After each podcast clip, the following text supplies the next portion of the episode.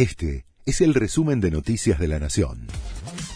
La Nación presenta los títulos de la tarde del jueves 19 de mayo de 2022. Juraron los miembros que faltaban en el Consejo de la Magistratura.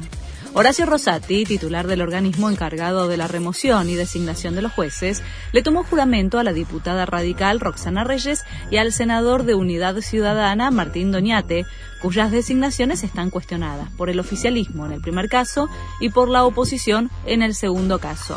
De esta manera, y con 20 integrantes, el Consejo ya funciona a pleno.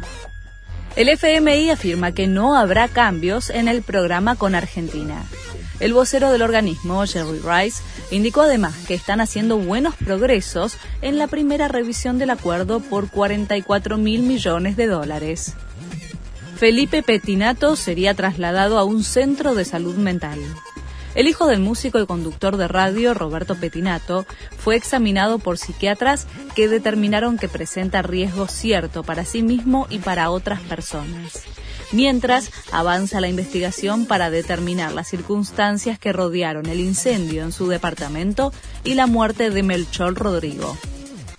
Vuelve Green Day a la Argentina. A cinco años de su última visita al país, el trío estadounidense va a presentarse el 11 de septiembre en Vélez. Además, anunciaron que Billy Idol, la leyenda del punk, será su invitado especial al show.